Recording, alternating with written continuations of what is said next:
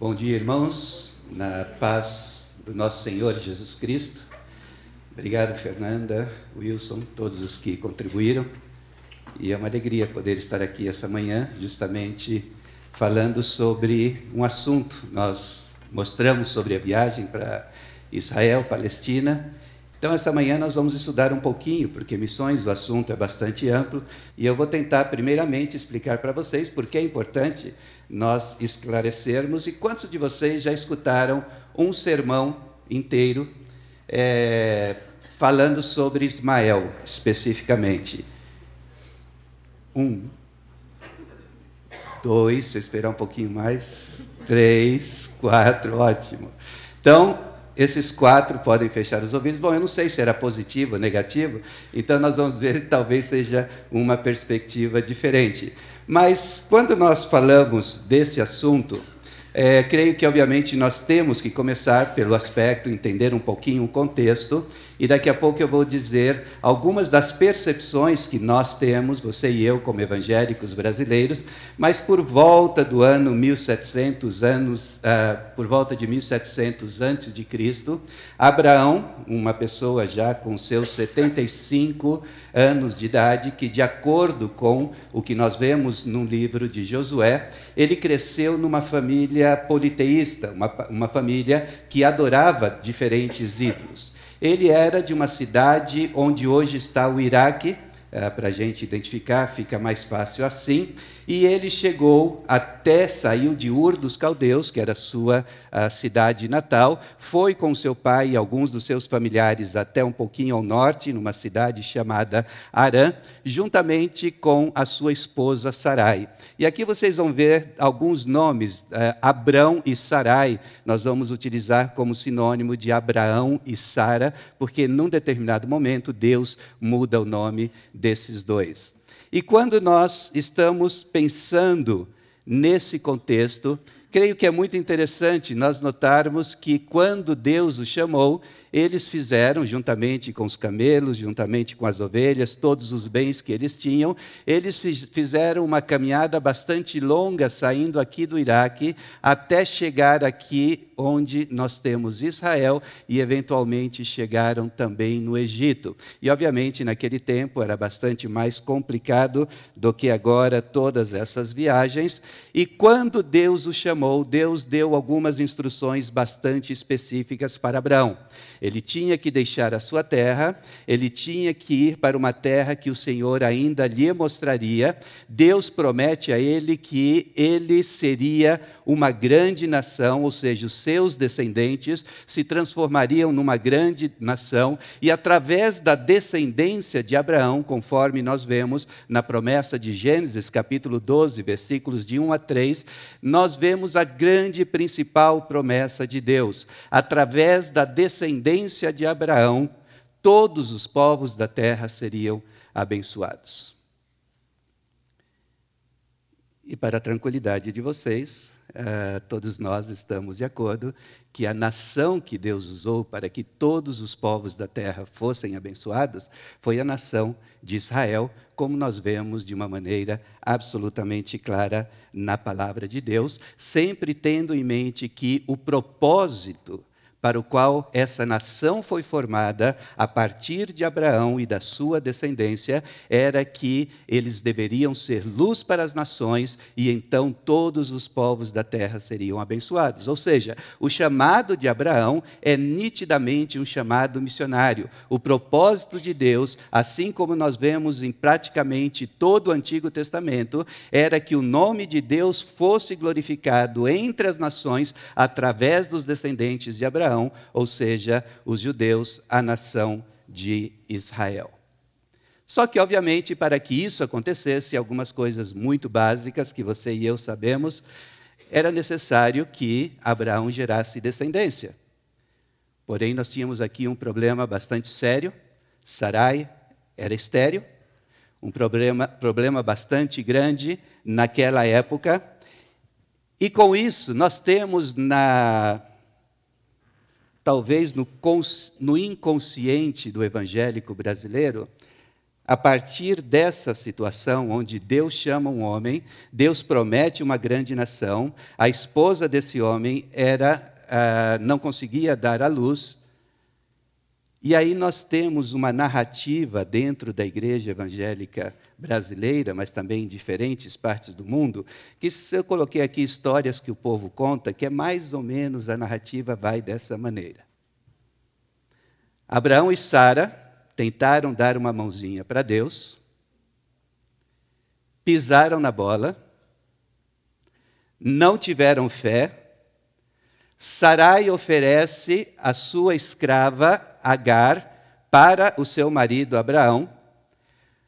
Abraão tem um filho com uma escrava egípcia, Agar, e aí nós temos Abraão, que teve um filho chamado Ismael, primogênito, mas que nós chamamos de filho da outra. Afinal de contas, não tiveram fé, pisaram na bola, não tiveram paciência, não souberam esperar. E, claro, que, que nós podíamos esperar dessa situação? E aí a coisa vai se complicando.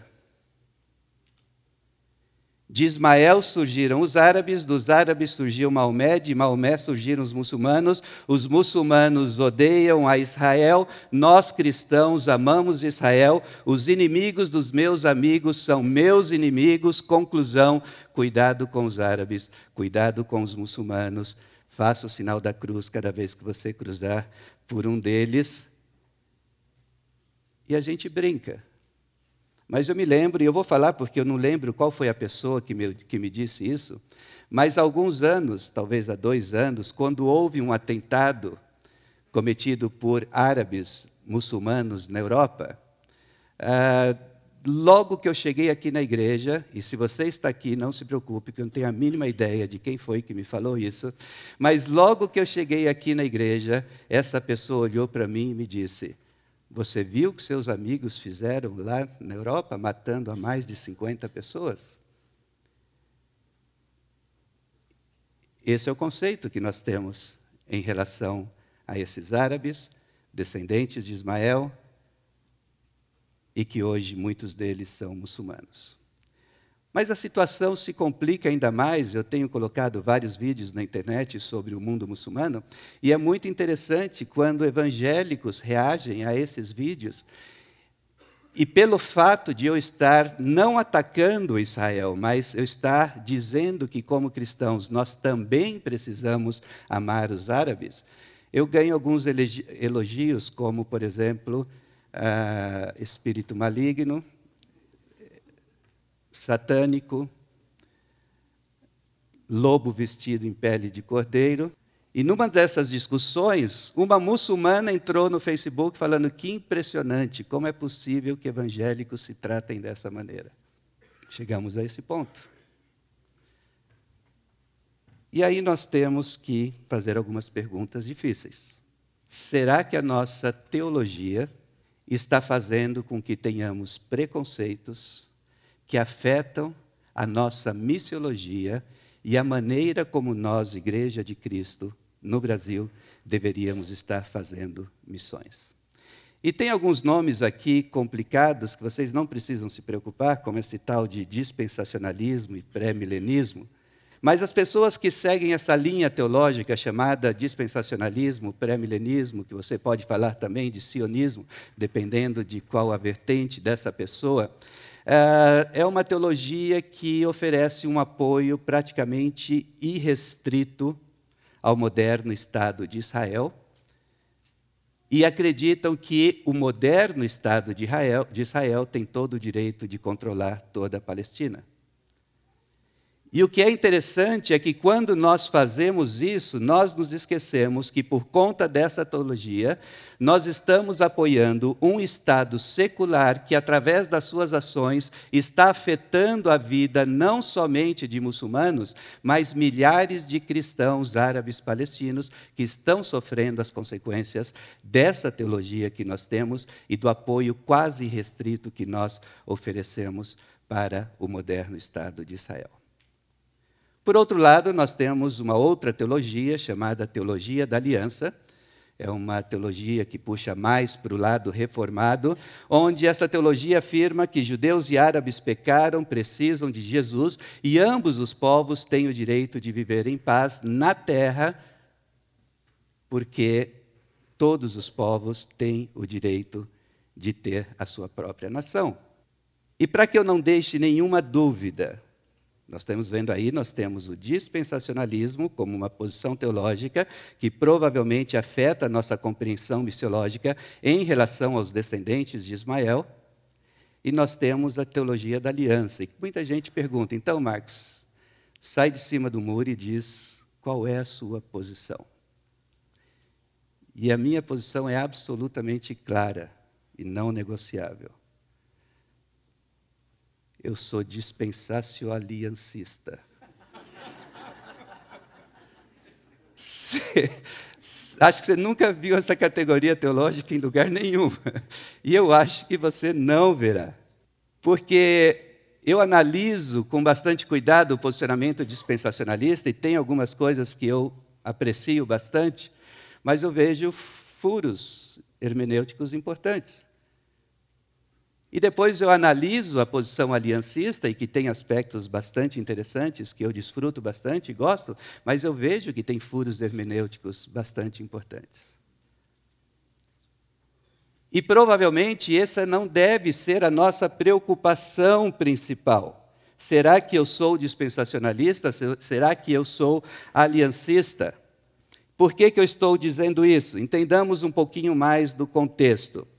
Quando Abraão deixou Ur dos Caldeus, ele deixou uma civilização que já tinha suas leis, era uma civilização muito bem organizada. Os arqueólogos que pesquisaram e que ainda estão trabalhando nas escavações de Ur dos Caldeus, eles descobriram que naquele lugar existiam casas confortáveis, eles descobriram que existiam, eles já trabalhavam com fórmulas matemáticas na terra de Abraão, na época de Abraão, e essas fórmulas matemáticas, inclusive, tinham já o sistema para você tirar a raiz quadrada e cúbica. Portanto, Abraão não é um cara que veio do meio do mato. Abraão é filho de uma metrópole do segundo milênio antes de Cristo, de um lugar onde havia códigos de leis, códigos legais e também tinha códigos de éticas bastante bem definidos.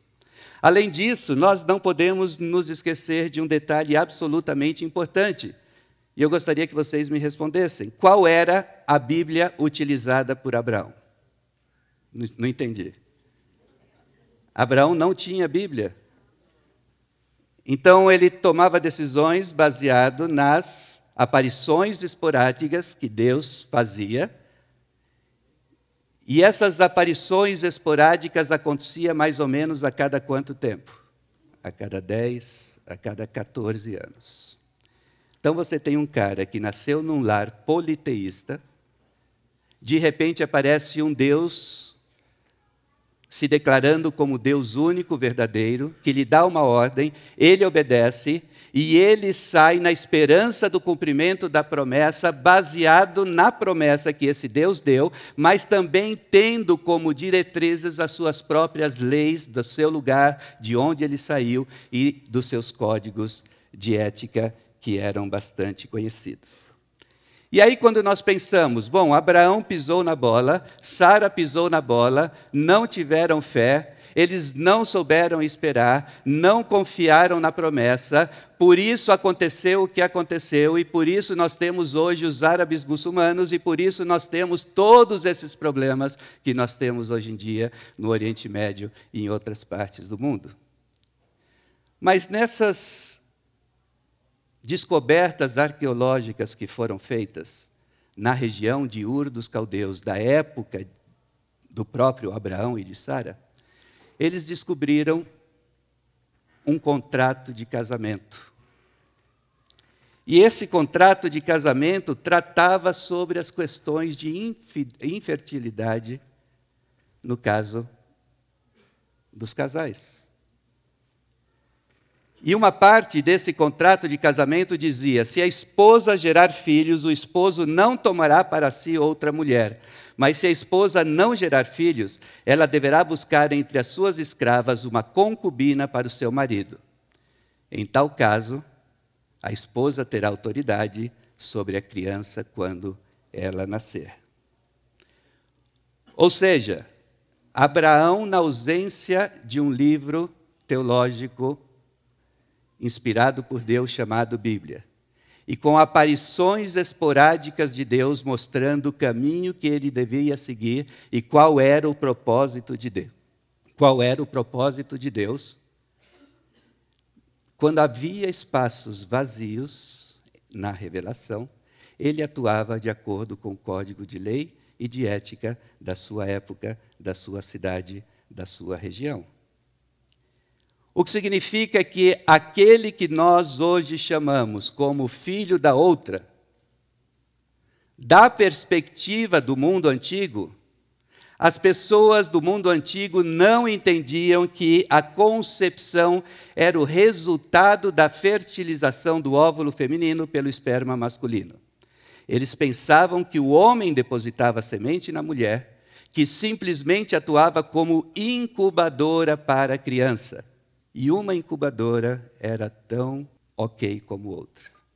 Não nos esqueçamos, gente, que nós fazemos um caso, criticamos Abraão e Sara, e nós nos esquecemos que Jacó, também chamado de Israel, teve doze filhos. Esses doze filhos se transformaram nas doze tribos de Israel, e esses doze filhos foram tidos com quatro esposas diferentes porque era algo perfeitamente compreensível de acordo com as leis e os códigos de ética daquela sociedade. Portanto, não da perspectiva bíblica, mas da perspectiva cultural, o herdeiro na cabeça de todos que conviviam com Abraão e com Sara, obviamente seria Ismael.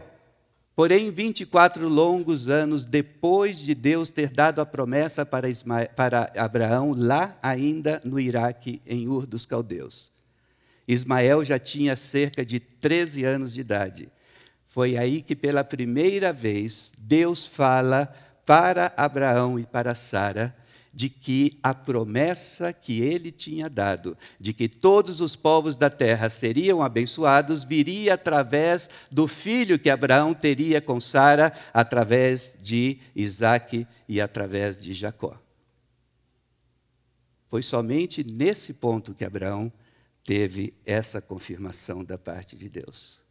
Mas apesar disso, apesar de que as promessas que Deus tinha dado de que todos os povos da terra seriam abençoados através de Abraão, viria através de Isaac e de Jacó, nós muitas vezes, por nós entendermos que Ismael era o filho da outra, nós nos esquecemos de fazer um estudo mais cuidadoso e de percebermos que na própria Bíblia as promessas que Deus faz para o filho de Abraão através da sua escrava Agar são promessas incríveis. Algumas delas nós usamos bastante. Ismael será selvagem e feroz. Ele será contra todos e todos contra ele. Viverá diante dos seus irmãos, aí a tradução pode ser também em oposição aos seus irmãos. Sua descendência seria tão numerosa que seria impossível contá-la. Ele seria abençoado por Deus. Ele será pai de doze príncipes. Ele será uma grande nação. Está falando de Ismael, está falando dos descendentes de Ismael, está falando daqueles que nós conhecemos hoje como árabes, cuja maioria da população é muçulmana, que recebeu de Deus a promessa de que seria abençoada e que através dele seria formada uma grande nação por decisão do próprio Deus soberano, Criador dos céus e da terra. E eu acho fantástico essa primeira parte do versículo 20 do capítulo 21. Deus estava com o menino enquanto o menino crescia. E outra coisa que me chama muita atenção, capítulo 18 do livro de Gênesis, nós vemos também muito claramente o anjo dizendo que Deus havia dito a Abraão que deveria ensinar os seus filhos a caminharem no caminho do Senhor, fazendo o que é justo e direito. Ismael viveu 13, 14 anos na casa de Abraão. E certamente ele foi instruído a seguir os caminhos do Senhor, fazendo o que é justo e direito. Ele cresceu, estava, viveu no deserto, tornou-se flecheiro, vivia no deserto de Parã e sua mãe conseguiu-lhe conseguiu uma mulher da terra do Egito. E aqui nós temos algumas coisas também que nós achamos que não estão na Bíblia. Deus mostra que ele cumpriu a sua promessa. Sim, é certo, os povos serão abençoados através dos descendentes de Isaac e de Jacó. Porém, Deus cumpriu e os filhos de Abraão, os descendentes de Abraão através de Ismael, nós temos aqui. Nós, os filhos de Ismael, pelos seus nomes, segundo o seu nascimento, o primogênito de Ismael, muito importante esse nome, Nebaiote. E depois nós temos o segundo filho, Quedar, e essa passagem diz o nome dos doze que se tornaram em doze príncipes de seus povos. Habitaram desde Avilá até Sur, que olha para o Egito, como quem vai para a Síria. Ele se estabeleceu fronteiro a todos os seus irmãos. Será que Deus desistiu dos filhos de Ismael pelo fato de ele ser o filho da outra? E teve um pastor que pregou sobre Ismael e Abraão e a pisada de bola, etc, etc. E ele disse que Ismael era amaldiçoado pelo fato de ser o filho da outra. E depois do culto, o pastor desceu, um jovem se aproximou e perguntou: Pastor, eu sou filho de uma relação extraconjugal. Isso significa que eu sou amaldiçoado e rejeitado por Deus? Irmão, seja qual for a nossa posição teológica, nenhum ser humano nascido à imagem e semelhança de Deus deve ser visto como uma maldição. Qualquer ser humano merece o direito de escutar as boas novas e caminhar nos caminhos do Senhor, fazendo o que é justo e direito. Eles viveram no deserto, se transformaram em diferentes tribos árabes. Nós vemos em diferentes partes da Bíblia mencionando sobre os árabes.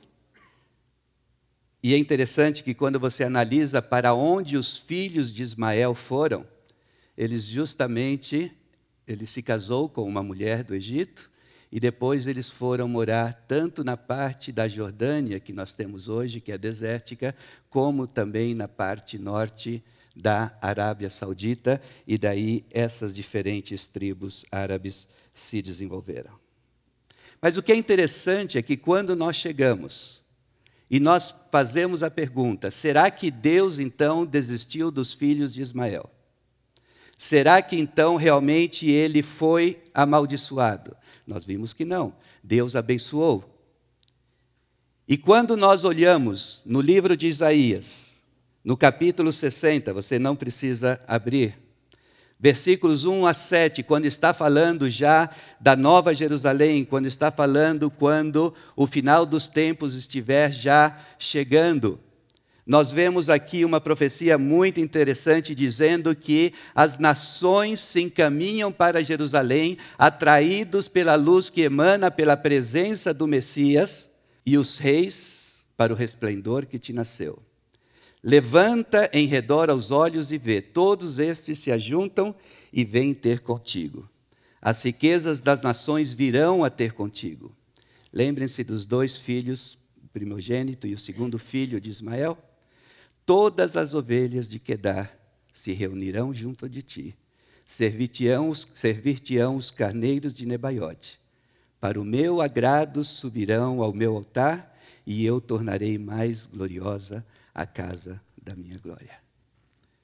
Deus prometeu que seria uma grande nação. Deus prometeu que haveria doze príncipes.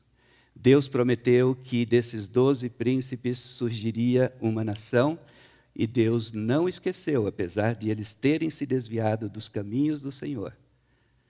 E Deus promete que naquele dia onde as nações começarão a se reunir ao redor do Messias na Nova Jerusalém. Nós teremos representantes das tribos árabes, descendentes dos filhos de Ismael.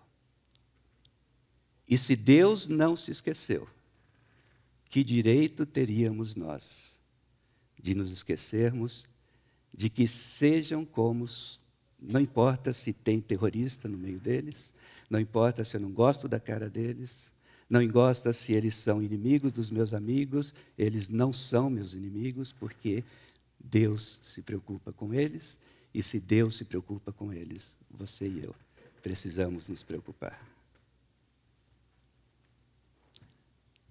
Nossos preconceitos, muitas vezes teológicos, às vezes levados por histórias que o povo conta, acabam impedindo que tenhamos uma missiologia correta. Porque quando nós olhamos a grande comissão na palavra de Deus, nós vemos de uma maneira muito clara que nós precisamos pregar o evangelho a toda criatura. Nós não temos o direito de escolhermos esse ou aquele, seja por qual for a razão teológica equivocada ou por questões políticas e sociais. Da mesma forma, nós precisamos nos preocupar com árabes e judeus, nós precisamos nos preocupar com latinos e africanos, nós precisamos nos preocupar com europeus e asiáticos, e mesmo aqueles que equivocadamente nós achamos que Deus deixou de lado, na verdade, Deus os ama tanto quanto Ele amou a cada um de nós, e Deus está buscando essas pessoas para que o Evangelho seja apresentado de uma forma clara e sem duvidarmos. E no caso específico de árabes e judeus, nós fizemos agora essa viagem. Nossa ênfase não foi em mudar a opinião de ninguém para qualquer lado. Nossa ênfase foi: árabes e judeus pecaram e carecem da glória de Deus. Não há nenhum justo, nem entre árabes, nem entre judeus. E como nós somos comissionados como embaixadores da reconciliação que Deus estava promovendo em Cristo Jesus, nosso Senhor, e entendendo que nós que são bem-aventurados os pacificadores, o nosso posicionamento deve ser: Deus amou a Jacó, Deus amou a Ismael, e Deus tem um plano soberano que deve se cumprir à medida que você e eu cumprirmos o mandamento de pregarmos o evangelho e a salvação em Cristo Jesus, tanto para árabes como para judeus. E eu creio que aqui temos que prestar atenção a algo muito sério. Nenhuma teologia que verdadeiramente leve em conta os ensinamentos de Jesus de Nazaré pode defender e apoiar a prática de injustiças e violência contra quem quer que seja. Nenhuma teologia que verdadeiramente leva em conta os ensinamentos de Jesus de Nazaré, pode defender e apoiar a prática de injustiças e violência contra quem quer que seja. E se isso estiver acontecendo, nós precisamos revisar a nossa teologia.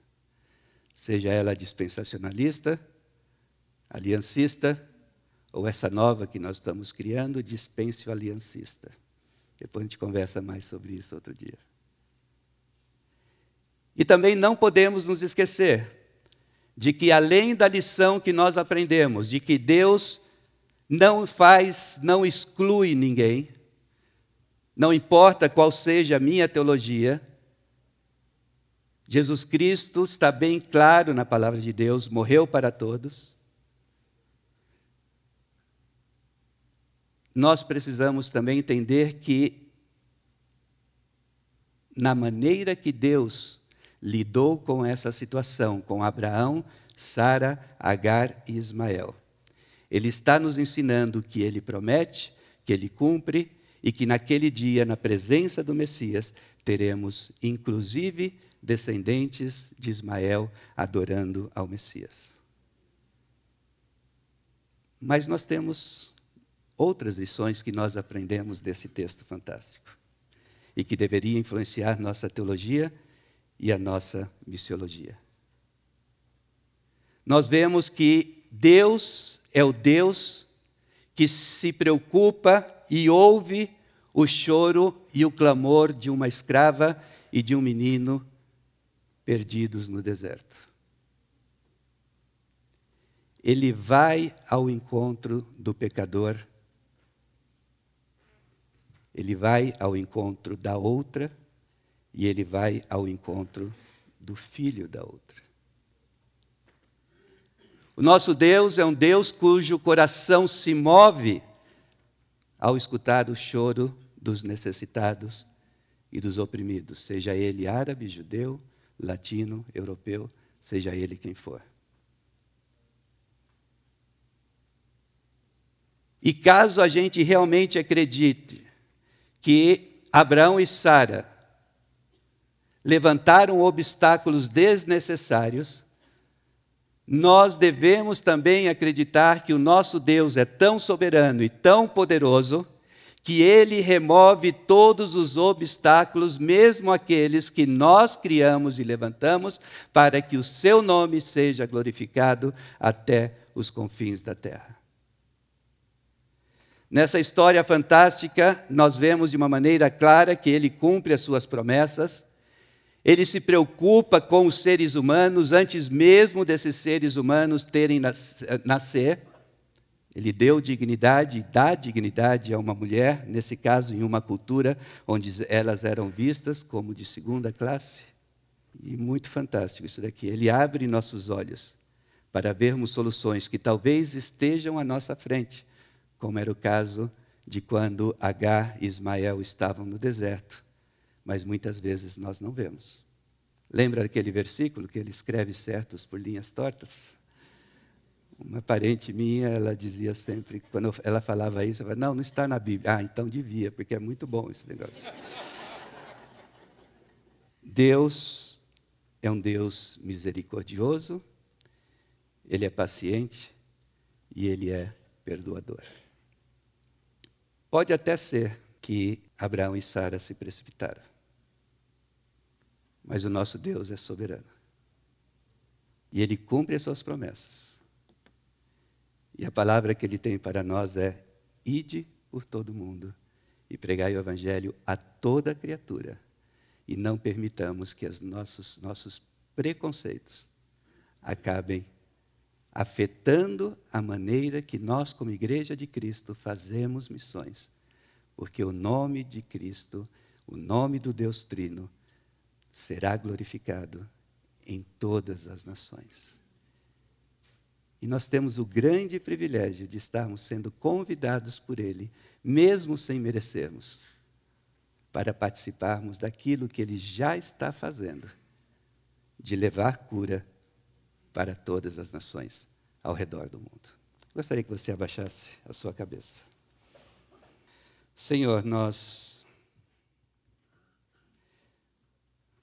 mais uma vez nos colocamos nas tuas mãos. A tua palavra já nos diz de uma maneira tão clara que já não existe gentios ou judeus ou gregos.